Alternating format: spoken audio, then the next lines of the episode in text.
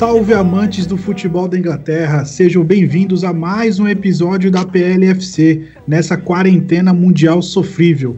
Eu sou o Danilo Silva e mais uma vez comigo na apresentação, Diego Padovani. Olá, meus amigos fãs do futebol inglês. Aqui é o Diego. É um prazer imenso estar aqui com vocês mais uma vez. Valeu, Danilo, vamos nessa. Galera, antes de passar a bola para o Diego, gostaria de agradecer a audiência do nosso último episódio, pessoal de Inglaterra e Virgínia nos Estados Unidos. Valeu, pessoal.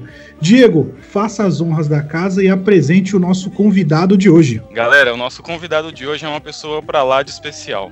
Trata-se do Alessandro. O Alessandro ele é um torcedor do Chelsea que mora em Londres. Então, o episódio de hoje, como vocês podem perceber, nós vamos falar aí muito sobre o Chelsea e nós vamos entender um pouco como é ser um torcedor do Chelsea morando lá na Inglaterra. Nós aqui no Brasil temos muita curiosidade a respeito disso, então hoje a gente vai ter a oportunidade de conversar com uma pessoa que é, é, é apaixonada pelos Blues, está sempre nos estádios, tem foto com, com jogadores. Vamos lá. Sem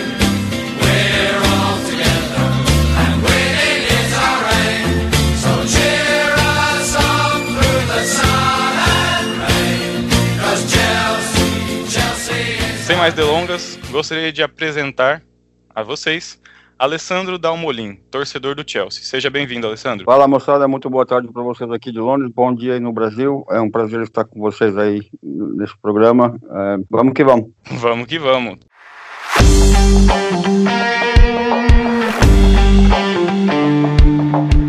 Torcedor do Chelsea aqui com a gente. É, vamos começar falando desse. Vamos puxar aí o assunto inicial do podcast. Alessandro, é, eu quero que você conte um pouco pra gente sobre a sua história na Inglaterra e a sua paixão pelo Chelsea. A, a pergunta que eu tenho para fazer para você é a seguinte: como é que você foi parar na Inglaterra e, e, como surgiu essa paixão pelo Chelsea? Um belo dia você acordou e falou assim: vou escolher um time para torcer. Como é que foi isso aí? Conta pra gente, por favor. É, exato. Então, uh, quando meus pais se separaram em 84, uh, eu fui morar com meu pai em Pouso Alegre, Minas Gerais. Eu sou de São Paulo. Fui morar em Pouso Alegre, Minas Gerais, porque minha mãe veio para a Inglaterra logo, logo depois da separação. Então, eu fiquei com meu pai dois anos e eu cheguei aqui em 86 para ficar seis meses, para ver minha mãe né, por seis, sete meses e voltar para o Brasil e terminar minha faculdade, enfim, fazer meus negócios. Mas aí eu gostei muito daqui, comecei a trabalhar é, em um hotel é, perto de Knightsbridge, que é bem perto do, do, do estádio do, do, Chelsea. Mas como eu morava um pouquinho longe, então eu comecei a assistir futebol. Por exemplo, eu fui ver o QPR, depois eu fui ver o Watford, depois eu fui ver o, o teu Arsenal também. Mas eu não me identifiquei, não sei o porquê, não me identifiquei. Aí um belo dia, meu patrão me chamou e disse, olha, uh, ô brasileiro, você curte futebol? Eu falei assim, eu adoro futebol, porque tá no meu sangue, né? Eu sou brasileiro. Eu falei faz o seguinte, sábado você me encontra às 10 da manhã neste, neste local e eu te levo para assistir o jogo do Chelsea. Olha, ah, beleza, nunca tinha visto o jogo do Chelsea nem nada, então vamos que vamos. Aí eu cheguei nesse, nesse pub que chama uh, The World's End, Uh, o pub, infelizmente, já está fechado. Então, cheguei lá às 10 da manhã, o pub nem estava aberto ainda e tinha uma porrada de gente lá dentro. Tudo com tatuagem, tudo. Então, eu comecei a olhar, olhar, assim, estranho, né, bicho? Pô, os caras tudo tatuado, tudo. O cara chegava, já pagava cerveja e não sei o quê. Quando eu entrei no estádio, o meu chefe começou a apresentar e ele conhecia todo mundo lá dentro, tudo isso. Então, são torcida organizada. A famosa Hunters. E assim foi, fiquei rucado na situação, gostei. Fumamos, fumamos baseado com os caras lá, tomamos uma cervejinha, tudo isso, e vai, vai. Então, na outra semana fui também, fui indo, fui indo, fui indo, fui indo, até que o meu amor pelo Chelsea começou assim, cara, do nada, de tomar uma cervejinha com o meu chefe para assistir um jogo de futebol, aí conheci a moçada toda. Fui membro da, da, da Hunters por 10 anos e o resto é história, cara. One step.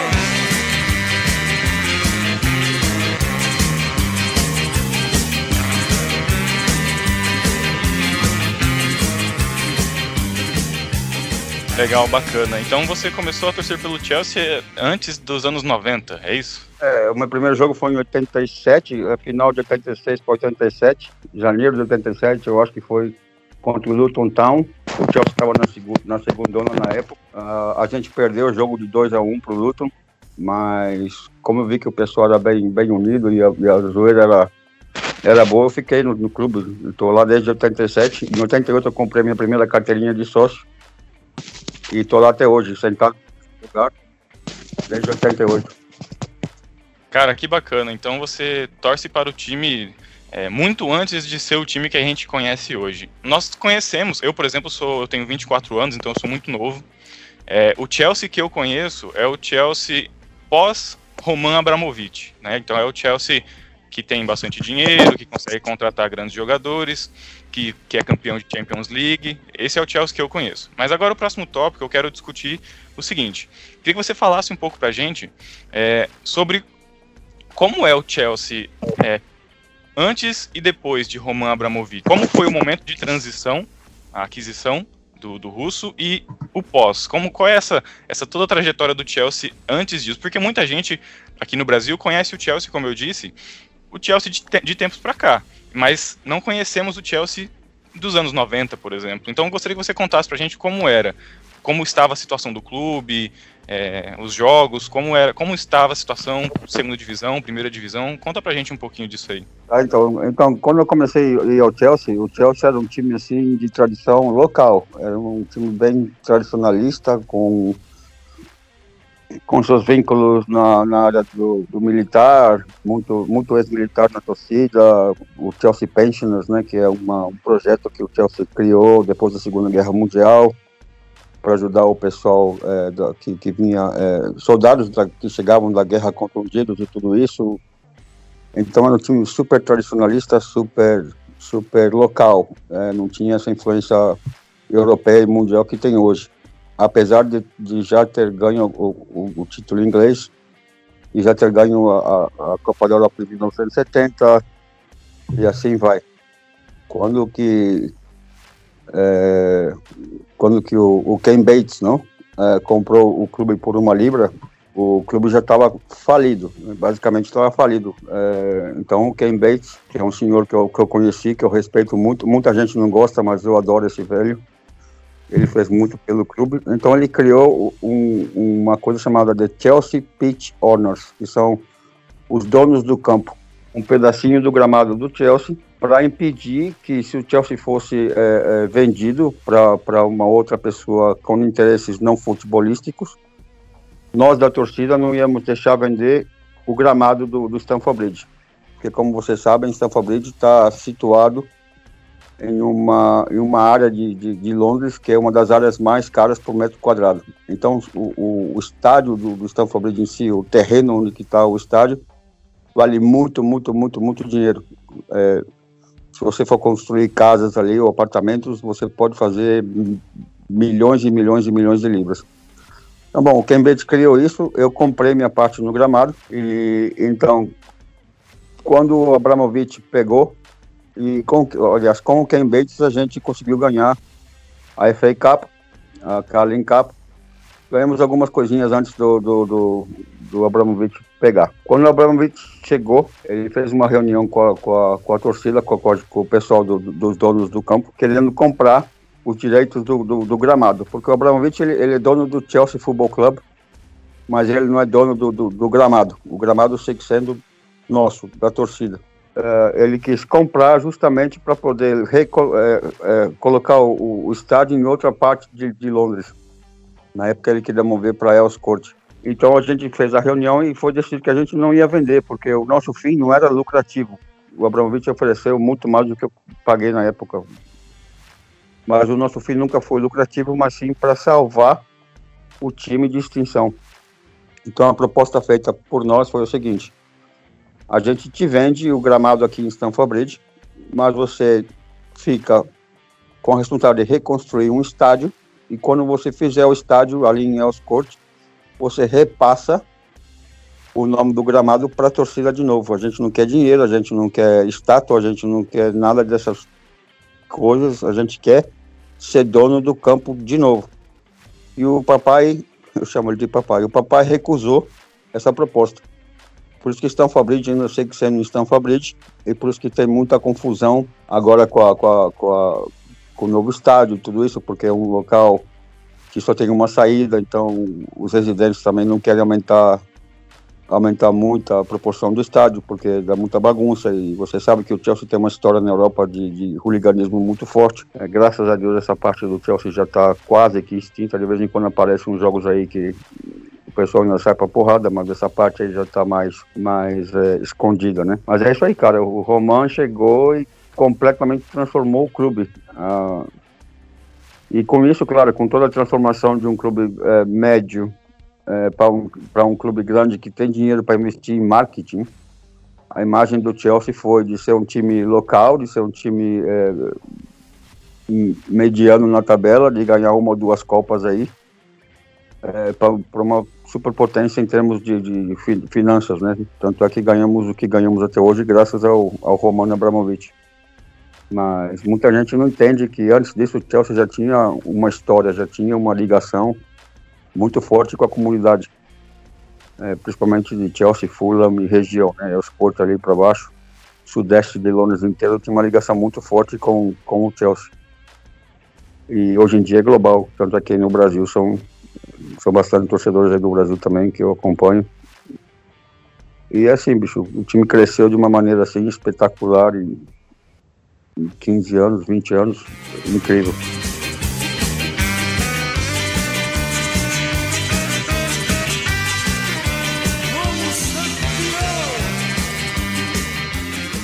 Essa é bacana. O Roman Abramovich é chamado de papai, então, aí pelos torcedores do Chelsea. É, você comentou um pouco aí sobre a história do, de hooliganismo que o Chelsea tem. É, em algum momento da, da, sua vida como torcedor, você é, esteve muito próximo aí desse tipo de, de situação. É, como você vê naquela época em que hoje obviamente, é, na Premier League, no, no, na, na, Liga Inglesa de forma geral, é, todo e qualquer tipo de violência é, é punida de forma muito severa, né? Mas é, nos anos 90, anos 80, isso acontecia, esse tipo de briga aos redores dos estádios aconteciam com muita frequência.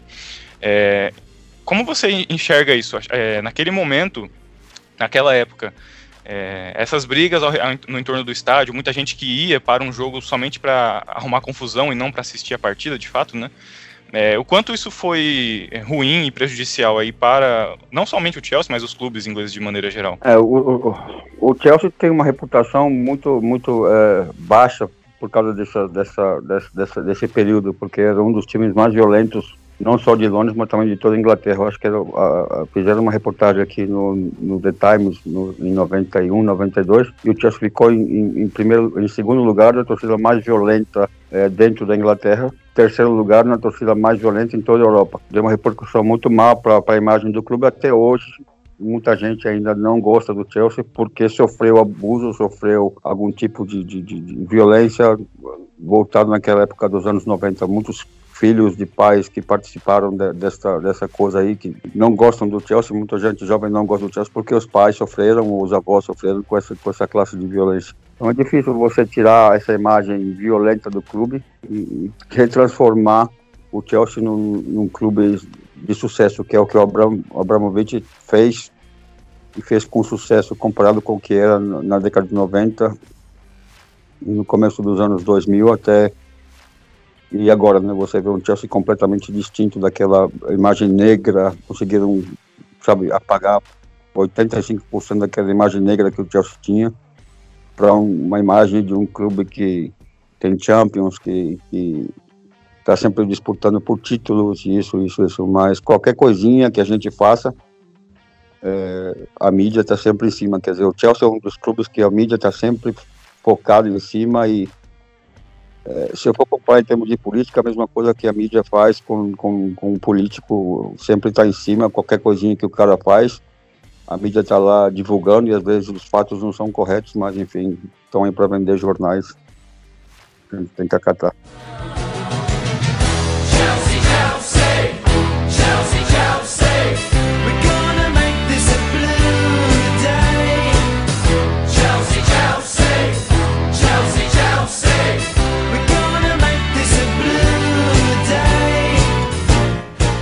Importante então ter deixado de lado essa história violenta e ter se tornado uma potência. Todos ficamos felizes com isso. Agora, só para finalizar o assunto de Roman Abramovich, Alessandro, eu gostaria de perguntar o seguinte: é, você e de maneira geral os torcedores do, do Chelsea é, gostam do, do Abramovich? Vocês não têm motivos para para não gostar dele, certo? Todo mundo, todo mundo ok. Olha, a torcida do Chelsea está 150% atrás do Abramovich. É, inclusive a gente vai tocar no assunto agora da quarentena, tem uns, umas pautas aí para discutir nesse negócio da quarentena aí. O clube está fazendo muito, muito, muito, muito, muito para ajudar a situação aqui. Eu não conheço nenhum torcedor do Chelsea que seja contra o Abramovich. É, olha que eu conheço bastante. É, maravilha então, então todo, todo mundo alinhado.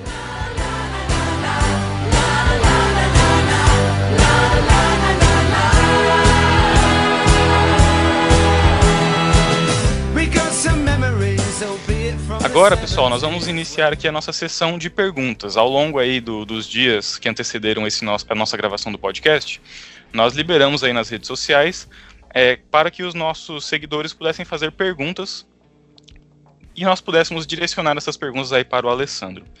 Então, Alessandro, vamos lá. Temos aqui a primeira pergunta, que é do nosso colega Felipe Cardoso.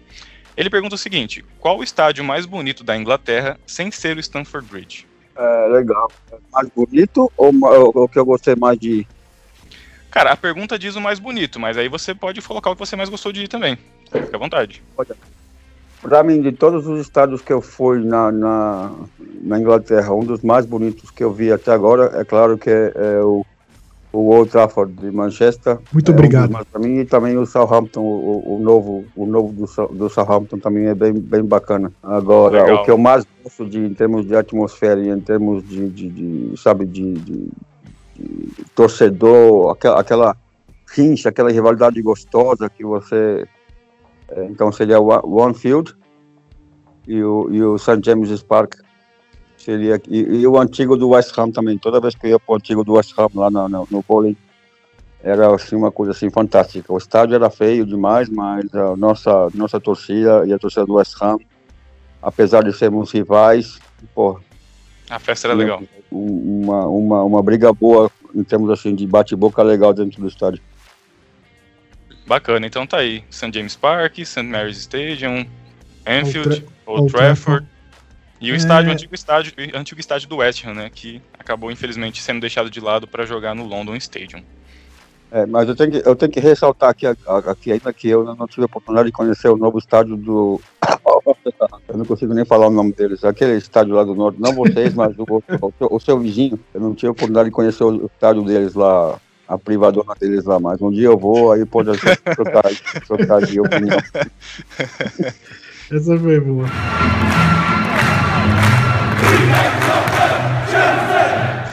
É, temos uma pergunta também do, do Rafael Silva, né? É, qual foi o jogo mais emocionante que você já assistiu? Olha, mais, mais emocionante para mim tem que ser a final em Munique em 2012. Ah, quando eu, eu morri, de, eu morri ressuscitei quatro vezes dentro do estádio. É, sinceramente, aquele lá, aquele foi emocionante, mas o mais emocionante em termos de revolta, que eu também quase tive três ataques do coração, foi aquela roubalheira contra o Barcelona, aqui Nossa. em casa. Eu não estou lembrado bem o ano agora, vocês podem... 2009, 2009. 2009, isso. Aquele, foram duas emoções diferentes. Uma, eu fiquei muito emocionado por ter ganhado a Champions. Obviamente, era, era o... O ápice o, o, pico máximo do futebol europeu, então a gente já está com o nosso nome gravado ali. E o outro foi pela tamanha roubalheira que aquele juiz fez com a gente, aquela sacanagem. É, eu nunca vi isso em 50 anos de idade, 40, mais de 40 anos seguindo futebol no Brasil e aqui na Inglaterra. Eu nunca vi tamanha sacanagem. Nem com é, o Palmeiras e Corinthians eu nunca vi tamanha sacanagem. Eu me lembro desse jogo, obviamente assistindo pela TV. O Chelsea teve vários lances penalidade e tudo mais, e o juiz acabou atrapalhando em tudo que ele podia. Tudo que ele podia fazer, ele atrapalhou ali, né? Até que o Iniesta acertou aquele chute de fora da área e, e, e acabou com tudo. É. Me, me, lembro desse jogo em 2009.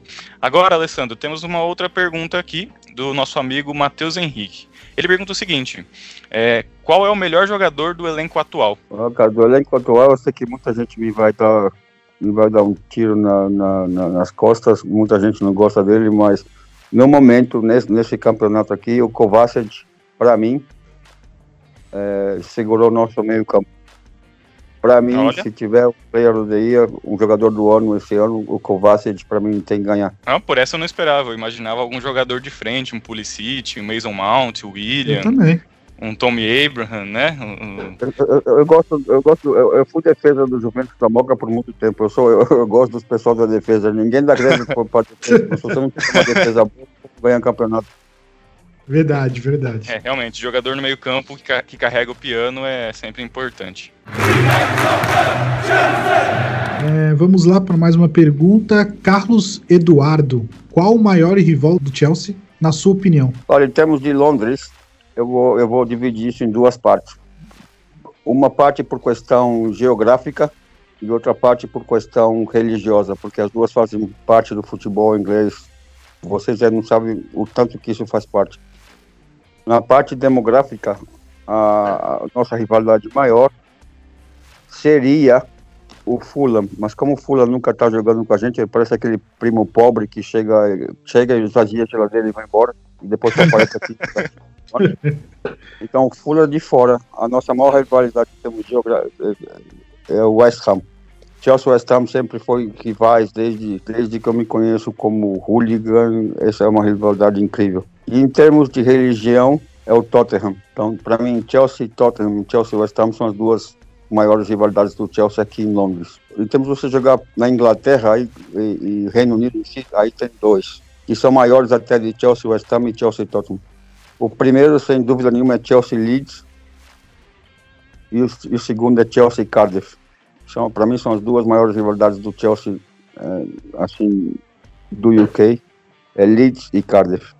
Só, só uma pergunta, Alessandro. Quando você falou, você falou de rivalidade religiosa, é, como seria no caso do Chelsea e do Tottenham? Muita gente pergunta, é, o Alessandro, muita gente aqui acha que a rivalidade ela é somente geográfica, né? Então só são rivais aqueles que, que dividem ali a mesma, a mesma, o mesmo bairro, coisa do tipo. E muita gente não sabe que por trás do, do futebol, do clube em si, tem uma questão religiosa. Então explica pra gente como é que se, como é que se dá aí essa rivalidade, então. Então, olha, eu não sei se vocês são muito novos ainda para lembrar, aqui tinha aquele IRA, não é? aquele grupo religioso da Irlanda do Norte que Aham. católico que eram contra os protestantes e que faziam muitos atentados em Londres e ao redor da Inglaterra. Não sei se vocês estão lembrando dessa época.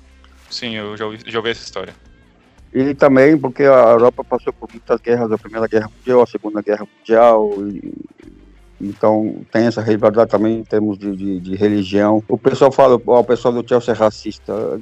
Não é uma questão de ser racista, racismo por cor, mas sim racista por religião. O Chelsea é muito... é, é, a base do Chelsea é, é muito protestante. Já a base do Tottenham tem muito judeu, e a base do West Ham é basicamente é, é, é, protestante, a base do Arsenal é neutra, então o Arsenal é um time neutro.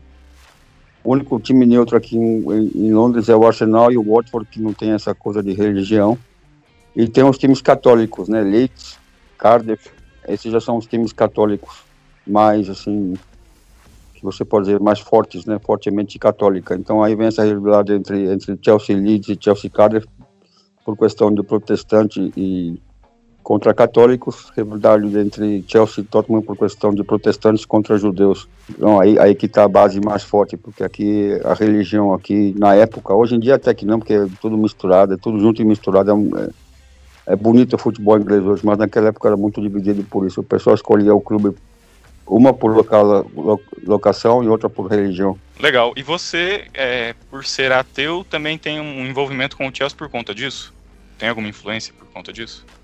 Então, como eu, como eu sou ateu, eu não acredito. É minha opinião, tá? Eu não acredito, mas também não falo mal de que não acredito. Então, eu fui basicamente solamente por questão de loca, locação. Era muito perto do meu trabalho. Então, eu Legal. segui o Chelsea por causa de- da localidade do clube. Ah, não, não por motivos religiosos, porque eu não, eu não, eu não creio muito nessas coisas. Né? Temos aqui uma outra pergunta, Alessandro. Ela é uma pergunta que foi feita pelo pessoal da Blackpool Brasil, um perfil aqui que, que já gravou, inclusive, podcast com a gente, pessoal que, que curte aí o time do Blackpool. Eles perguntaram o seguinte: É, como a base do Chelsea pode trazer frutos se a base não é tão reconhecida? Acho que essa pergunta remete a gente a tempos atrás, né, talvez a, a, duas, três temporadas atrás, em que o Chelsea sofreu aí uma, uma punição por ter muitos jogadores que ele contrata muitos jogadores para a base, mas empresta muitos jogadores, né? E, a, e no time atual você vê o Lampard é, utilizando os recursos da base para montar ali a estrutura do time. É, então, queria que você falasse um pouco para a gente sobre a base do Chelsea, como como é feito o trabalho com essa base? Você critica o trabalho que é feito? É, você é a favor do, do movimento que, que é feito? Enfim, como que a base do Chelsea pode trazer frutos para vocês, mediante a todos esses problemas que aconteceram recentemente? Olha, uh, esse programa até que é legal, porque quem começou, quem começou um programa de base no Chelsea foi o Glenn Hoddle. Antes do Glenn Hoddle ser técnico da, da Inglaterra, ele foi técnico do Chelsea, e um técnico muito bom. Ele mudou muito a filosofia do clube. Para mim, o Glenn Hoddle foi o pivô da transação do Chelsea para um, de um time médio para um time grande que é hoje, porque ele trocou toda a estrutura do Chelsea, é, toda a estrutura da base do Chelsea e da, do pensamento do Chelsea dos jogadores jogarem e da, da, alimentação, porque antigamente os jogadores iam, iam com a gente de trem. Eu cansei de ver jogadores no final dos anos 80, começo dos anos 90 indo de trem para o jogo ou para o treino. O treino antes era lá em, em Harlington, perto do, do aeroporto, e a gente podia ir e assistir os treinos, batia um papo com o jogador, ia, ia, ia para os pubs depois dos treinos com muitos jogadores. E o Glenn Hoddle, quando ele chegou, ele trocou toda essa mentalidade, toda essa estrutura que o Chelsea tinha. E você está vendo os frutos que começaram a gerar agora, o ano passado, dois anos atrás, começou a vir Mason Mount, começou a vir um monte de jogador da base, é, Traore, Tomori, é, enfim, o, o Bill, um monte deles começaram a aparecer no primeiro time porque o Lampard, pelo fato do Chelsea ser banido de não poder comprar, então o Lampard não teve outra opção senão colocar esses jogadores da base para jogar e para mim e para muitos torcedores do Chelsea estão muito acima do que estava esperado. Eu não sei se você lembra, no grupo eu comentei logo no começo do campeonato assim, que eu não ia brigar com ninguém, que eu estava esperando o Chelsea chegar em 15º, 16º, no máximo décimo. E pro Chelsea estar tá onde está agora, com o time que tem, eu estou muito contente. Mas se o Chelsea está onde está hoje, com o jovem, eu agradeço a Glenn Hoddle lá atrás, 20 e tantos anos atrás, que começou essa, essa mudança no clube. Claro que tem suas, suas coisas, tem muito mais jogador emprestado do que tem jogador que, que faz sucesso. Mas quando muito moleque é novo, quando, quando, quando eu sei porque meus filhos jogam futebol também, então eles têm que ter um psicológico super bom, super definido em, em termos de carreira. Então eu sempre falo pro meu filho que agora ele está jogando pro Barking FC, um time local aqui da área. Ele está na academia, já jogou para Inglaterra duas vezes. Então ele tem, ele tem aquela mentalidade, aquela capacidade já definida. Para assim, não, quero ser jogador de futebol, então ele tem o horário certo para comer, ele tem o horário certo para treinar, ele tem o horário certo para estudar, é tudo uma estrutura. E muitos jovens não são capazes de manter essa estrutura, porque o, o diabo está sempre tentando vocês, né? Eu vou usar é. essa, essa. Então, quando você é jovem, você tem cerveja, você tem cigarro, você tem as drogas, você tem a mulherada, que é o fator principal. Mulherada também, porque a mulherada fica sempre ali atrás Elas de jogadores né? novos. Então, tem, são, são muita questão que o, que o rapaz jovem, se não tiver aquela estrutura em casa, se não tiver um pai, ou uma mãe, ou um tio, ou um primo que apoie, é muito fácil ele se desviar. Por isso que muita gente não dá certo, e por isso que são bem poucos os que, os que conseguem. Uh, então, para mim, nessa opinião, vai tudo da, da, capacidade mental e, claro, técnica. Não técnica e física do jogador é a principal, mas a mental joga uma, uma parte muito forte nisso. Pois é, o trabalho da base vai muito além de simplesmente colocar uma molecada dentro de um campo e, e treinar, né? Vai, vai muito além disso. Tem, tem, tem um trabalho psicológico atrás de, da molecada para ajudar justamente nessa, nessa transição, né? Agora, Alessandro, eu quero fazer duas perguntas e elas são de autoria própria minha mesmo, tá? É, eu quero perguntar para você o seguinte: nas suas redes sociais, a gente vê algumas fotos aí com jogadores como o John Terry, o Lampard. É, como é que conta um pouco dessa história? Como é que você entrou no gramado do Stanford Bridge e tirou foto com o John Terry, por exemplo? Como é que isso aconteceu? Então, essa foto com o John Terry, estava eu, a minha esposa e meu sobrinho. É, na época, porque a gente não tinha, só tinha mais velha, mais velha não pôde, não pôde assistir o jogo, então eu levei meu sobrinho foi para a apresentação desse, dos, dos, donos do campo. Então, quando eu comprei a, a, minha parte no gramado, Eu tinha, eu tinha dois preços, e um preço deles incluía uma foto com o jogador, qualquer jogador, não, e no campo de Stanford Bridge, e a diferença era mínima. Eu falei assim, ah, porra, já que é para tirar foto com o jogador, claro, eu coloquei um pouquinho mais de dinheiro. para mim não ia fazer falta e eu tiro a foto com o jogador, mas eu não esperava que ia ser o Terry, né, o John Terry, eu esperava que ia ser jogador aí da base, jogadorzinho de... Então quando o John Terry apareceu, é, foi, porra, e a minha mulher de boca aberta, olhando para ele, para assim, ó, fecha a boca e olha para a câmera, porque senão não, não compartilha a foto.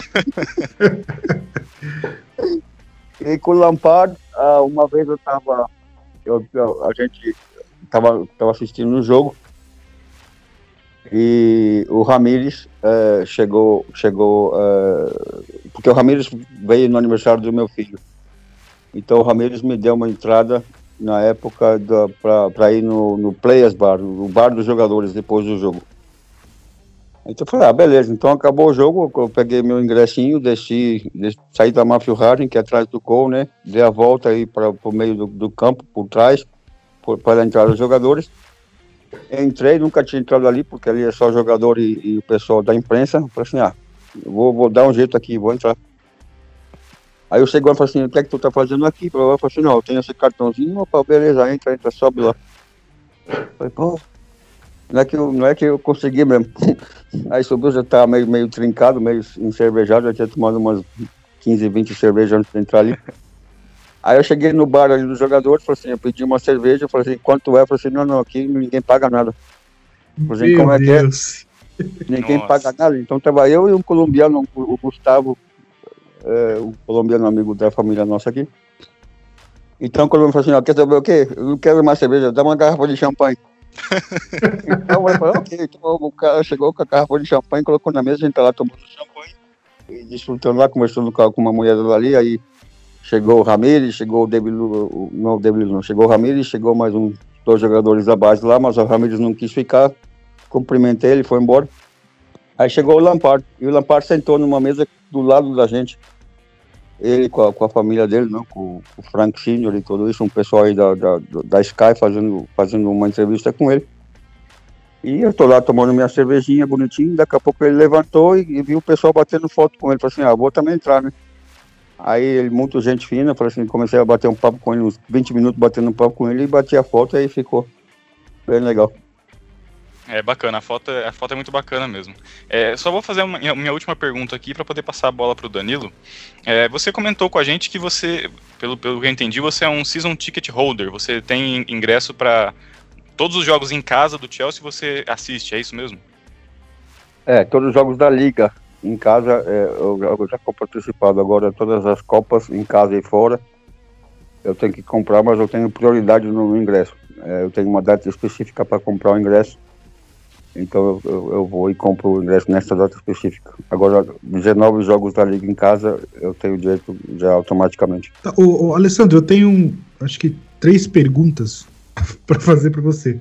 A primeira, é, qual o jogador brasileiro que você mais é, mais gosta na história do Chelsea até o, até o momento? Ó, para mim, como eu fui zagueiro, como eu joguei na defesa, para mim o Alex, além de ser um jogador excepcional, uma pessoa que eu considero basicamente como irmão, porque a gente fez uma amizade, eu fiz uma amizade com o pai do Alex, assim, incrível, e o Alex também muito gente boa, sempre, a gente sempre se encontrava, depois do jogo o pessoal ia muito no Café Brasil, então a gente quer um, quer um bar brasileiro de frente para o Stanford Bridge. Então a gente se encontrava muito ali no Café Brasil. Lá tinha uns papos lá por horas e horas e horas. Então Alex para mim foi um dos jogadores, um dos melhores jogadores brasileiros no Chelsea. E claro, o William também, super gente boa. Apesar de eu não ter uma amizade muito forte com o William, eu conheço. O David Luiz, o David Luiz eu tenho uma amizade muito forte com a família deles também não com ele em si, mas com a, com a família dele, que também está sempre lá tomando uma, um café lá no Café Brasil. Mas em termos assim de influência para mim de jogador brasileiro no, no Chelsea, para mim o Alex fez um trabalho incrível naquela defesa.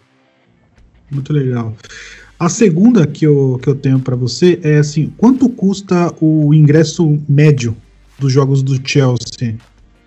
O ingresso. Em, é, em libras então, mesmo. O jogo de Premier League vai de 37 libras com 50, que é o mais barato, até 75 libras, que é o mais caro. Isso para geral, né? Agora, se você for lá para os boxes, né? Aí já tu tá falando de, de 750, 800 libras por ingresso para você ver lá no box. Mas aí já te dá janta e tudo isso. Na, mas na Champions League começa de 55 e vai até 75. Na Carling Cup e FA Cup você consegue jogo de 10 libras, depende contra, contra o clube que for, de 10 libras até 35 no máximo. 40 libras se for uma semifinal. E uma final em um Wembley que vai custar por aí entre 75 e 125 libras. Legal. É, assim, outra, é mais uma curiosidade, né? Por exemplo, de. Eu tenho, eu tenho uma vontade de muito é, é, ir para Inglaterra, né? É, tem aquela questão de, beleza, eu cheguei na Inglaterra e eu, eu tô no meio do, da, da temporada. Como eu faço? Eu, será que eu consigo comprar um ingresso para assistir algum jogo da Premier League? Eu já ouvi dizer, e, e, até em outro podcast, eu não lembro quem foi que falou, que é mais fácil você comprar jogos, é, ingressos para jogos quando o seu time é visitante.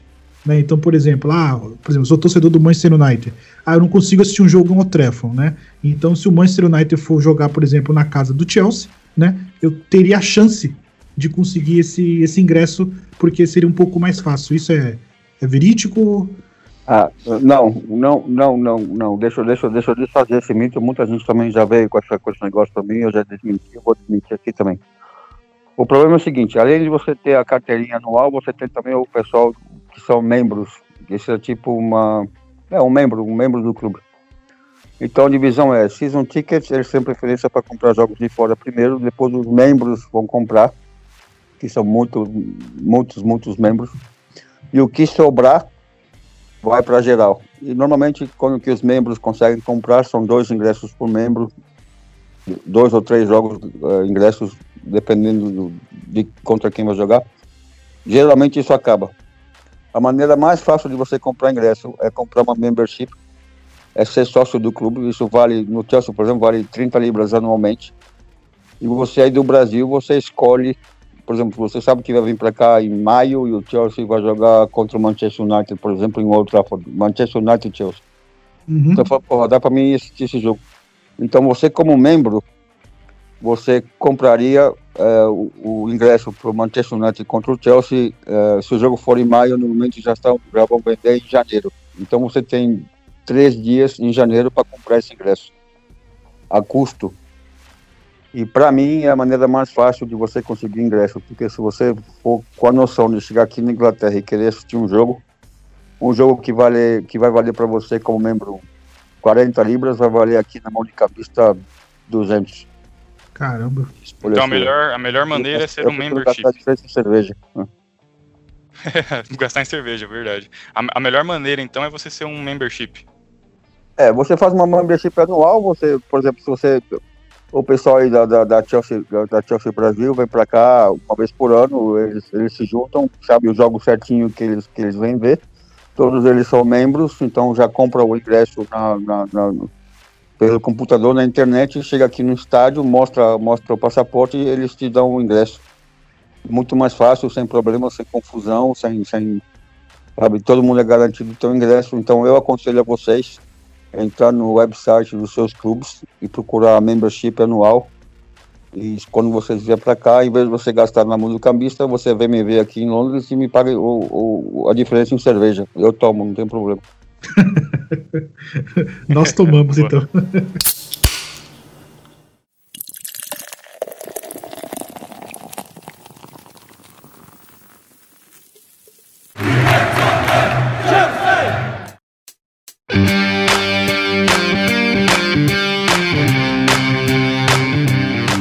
dando seguimento aí, é, vamos falar sobre um assunto que meio complicado, que é a quarentena no futebol inglês, né? Alessandro, é, primeira pergunta, né? Como você analisa a volta da Premier League? Como prometem em um calendário super apertado. Então, várias fontes dizem que o, o, o campeonato vai voltar, outros não. Se voltar, vai ser jogos é, meio de, meio de semana, final de semana, meio corrido. E se você enxerga o Chelsea preparado para esse retorno? Olha, eu vou criar muito inimigo no, no que vou falar agora, mas eu para mim já já tô muito velho para ficar com, com gracinha e para ser politicamente correto, mas eu vou, vou lá. Essa é a minha opinião pessoal, tá bom? Então, a minha opinião é a seguinte: um pouquinho antes de começar essa reportagem, eu estava vendo os dados aqui na, na Sky News. 145 mil infectados com coronavírus aqui na Inglaterra no momento. 145 mil pessoas. 14 mil mortos. 80% da Inglaterra e o Reino Unido estão respeitando a quarentena. Só está sendo para trabalhar quem necessita trabalhar, quem, o pessoal do, do, transporte, da saúde e da alimentação. Somente esses três estão saindo para trabalhar. Se o pessoal está respeitando esse negócio aí e está seguindo todo esse número de mortos, para você fazer um campeonato a portas fechadas, tem gente aqui que vive de futebol. São loucos por futebol, são piores, são mais fanáticos do que eu. Você não vai conseguir segurar essa mal, esse pessoal em casa se a, se a Premier League reabrir. O pessoal vai na frente do estádio, vai aglomerar, eles vão querer tomar cerveja, eles vão querer arrumar confusão, não vai ter como manter os dois metros de distância. Por mais que a Premier League queira fazer isso, vai ser impossível controlar esse pessoal de sair para a rua aí aumentando as chances desse corona espalhar. Na minha opinião, na minha opinião, a Premier League devia parar, parar, cancelou tudo, acabou. Não tem campeão, não tem rebaixamento, não tem absolutamente nada. Me desculpe, pessoal do Liverpool, eu sei que vocês já ganharam o campeonato, basicamente, não matematicamente, mas muito difícil qualquer outro time alcançar. Eu peço perdão a vocês. Eu sei que vocês estão na fila aí há mais de 200 anos para ganhar a Premier League. Mas na minha opinião, não tem como, não tem como acabar. Se acaso voltar, eu acho que nenhum clube vai estar preparado, porque por mais que você treine em casa e tudo isso, não é a mesma coisa. É, quem joga futebol sabe, se você para de jogar futebol é, duas semanas, quando você volta lá para o campinho lá do, do, fundo de quintal da tua casa, você joga 10 minutos e você já está pedindo água é, se voltar vai ser um ritmo muito mais lento e eu acho que vai prejudicar até a imagem da, da Premier né? League. É, e vai, vai, vai causar muita, muita contusão, muita lesão por, ter, por, por falta de preparamento físico, porque uma coisa é você pegar seus filhos e jogar no parque, outra coisa é você jogar profissionalmente para um, um, um time, principalmente da Premier League. Eu acho que os clubes vão arriscar demais se eles continuarem. Essa é a minha opinião. É, eu concordo com você, porque quando a gente fala de jogador de futebol profissional em uma liga de, alta, de alto nível, que é a Premier League, não se trata apenas de você manter o condicionamento físico, de, de correr, de dar volta no campinho, coisas do tipo. Você tem ali é, tempo de bola, né? Você tem a, a, preparação das jogadas, é uma, é uma liga que é muito apertada, a marcação é difícil, marcação em cima, então é, os jogadores realmente, você fica um tempo sem jogar futebol, quando voltar, você pode acabar atrapalhando o espetáculo que a gente já conhece. Então, Alessandro, você seria a favor de, de cancelar tudo, faz, a, faz o, respeita aí a quarentena, e aí em julho, agosto, aí faz pré-temporada e volta na temporada seguinte. Você é a favor dessa opinião? Exato. Tem até o pessoal aqui dizendo que a, que a temporada seguinte somente voltaria em outubro, porque você precisa pelo menos, no mínimo, no mínimo, para o jogador voltar num pique razoável, precisa de pelo menos 40 dias de preciso, né? De pré-temporada.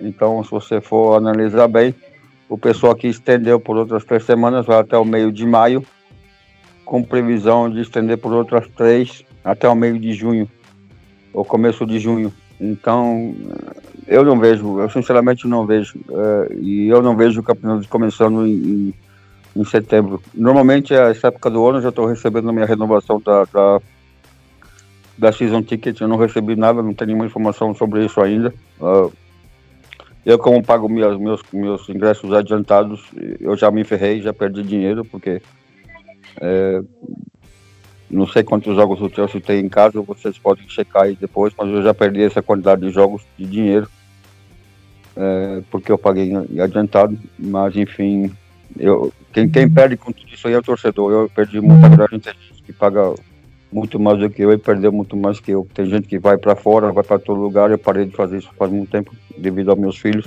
É, eu acho importante colocar aqui para os nossos ouvintes também que o Alessandro ele é uma pessoa que está é, ligada ao Chelsea, como a gente viu, ligada ao futebol, mas que ele também tem uma relação próxima aí com os profissionais que, que atuam diante do coronavírus, ou coronavírus, como vocês chamam aí na, na Inglaterra. Porque você trabalha num hospital, não é isso mesmo, Alessandro? É, é verdade. Então, eu, aqui, graças a Deus, eu sou o único sempre de casa para trabalhar. Eu e a filha, que a gente trabalha com, com alimentação, então a gente tem que sair para trabalhar. É, e a gente vê o dia a dia que é a coisa, como que tá Londres aí, tá, tá super vazia. E é complicado, cara, é bem complicado.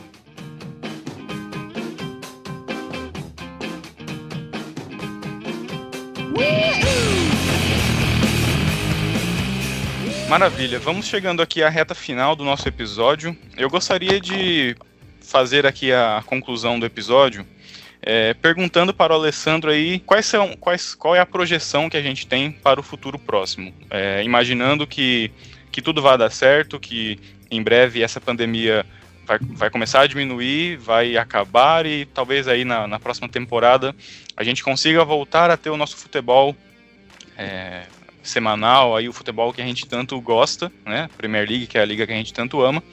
E eu queria saber o seguinte, Alessandro, com o time que o Chelsea tem atualmente, com o técnico, os jogadores da base.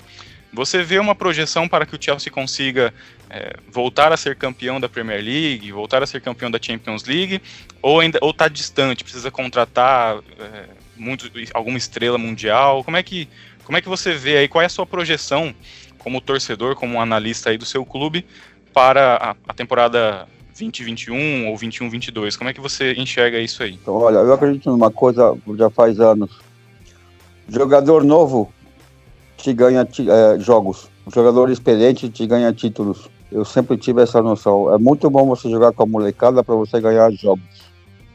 Mas a molecada, por falta de experiência, não te vai ganhar um título. Principalmente um título tão competitivo como é a Premier League. Então, na minha opinião, o Chelsea tem que contratar, e tem que contratar bem. Não precisa de muita coisa. Precisamos de no máximo três ou quatro jogadores aí para arrumar o time. Então você tem que ter experiência e você tem que ter juventude. Juventude a gente tem, mas a gente vai perder muito experiência no Pedro, no Giru, no William, que estão de saída do clube. Então o Chelsea precisa contratar e contratar bem três ou quatro jogadores fortes, experientes, de preferência que já jogam na Premier League, que não jogam em campeonatos fortes, aqui na Europa para poder competir com o Liverpool, com o Manchester City.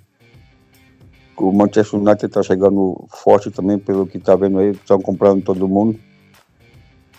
Newcastle, Newcastle, acredito que eu estava conversando com uns dois ou três aí da, lá de o pessoal lá de Newcastle, eles estão ainda meio ressabiados, eles acreditam que não, não vai chegar com, muito, com tudo no próximo campeonato, mas daqui dois, três anos o Newcastle chega com força. Então o Newcastle está projetando para daqui três anos. Como o Chelsea é uma equipe que já está esperando resultados, que, que, a torcida já espera, já quer resultados imediatos, aí a, a razão de ter mandado tanto técnico embora em tanto pouco tempo, eu creio que o Lampard, esse ano 2021, ele vai, vai ter que trazer cinco quatro ou cinco jogadores bons para poder competir, se não ganhar pelo menos uma Copa, uma Copa porque senão eu acho que a cabeça do Lampard rola o próximo ano. Ele já teve um ano, é, normalmente é, dois anos no máximo, se você não trazer um troféu, você, você rola no Chelsea. Então acho que o Chelsea vai contratar e vai contratar bem sim. Agora vamos ver com nossa diretoria, porque a nossa diretoria no momento é, é um pouco lenta, vamos dizer assim.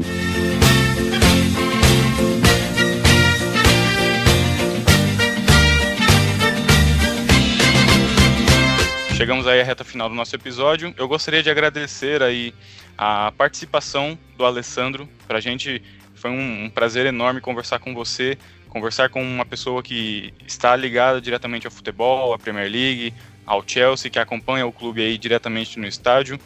É, agradeço mesmo a participação e já deixo aqui um convite para que você participe conosco novamente quando a, a temporada voltar. Então pode ser que é, no próximo semestre aí, quando a, voltarmos a ter jogos é, a gente volte a conversar novamente sobre o Chelsea, a gente bate esse papo novamente. Então, agradeço muito aqui a sua participação. Danilo, quer colocar algum ponto?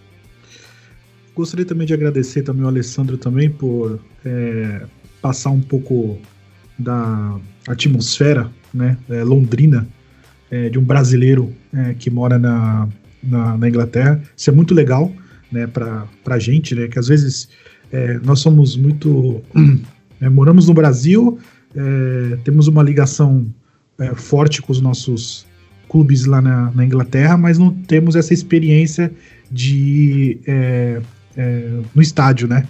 a gente teve até um, um episódio hoje que não lembro se foi o décimo ou o décimo segundo do, do Renato da, da Atrox, né? Que foi lá pro estádio do, do Ash e tal. Então é muito legal essa troca de essa troca de experiência, essa troca de informação. Maravilha. Então, agradecemos aí a participação do Alessandro, agradecemos aí a todos os nossos ouvintes. Sigam a gente aí nas nossas redes sociais. É isso aí, agradeço muito, Alessandro. Até a próxima, Danilo, até breve. Valeu, meus amigos. Falou, até, até mais. mais. Uh, se possivelmente fica em casa, tá? Se cuidam. Uh, eu quero ver vocês aí nas minhas reportagens ao vivo de São Fabrício. Quero todo mundo uh, bonitinho, cheio de saúde. E vamos que vamos, moçada. É isso aí. Fique em casa, vamos que vamos. Valeu. Boa sorte ao Chelsea. Obrigado a todos. Até mais. Uh.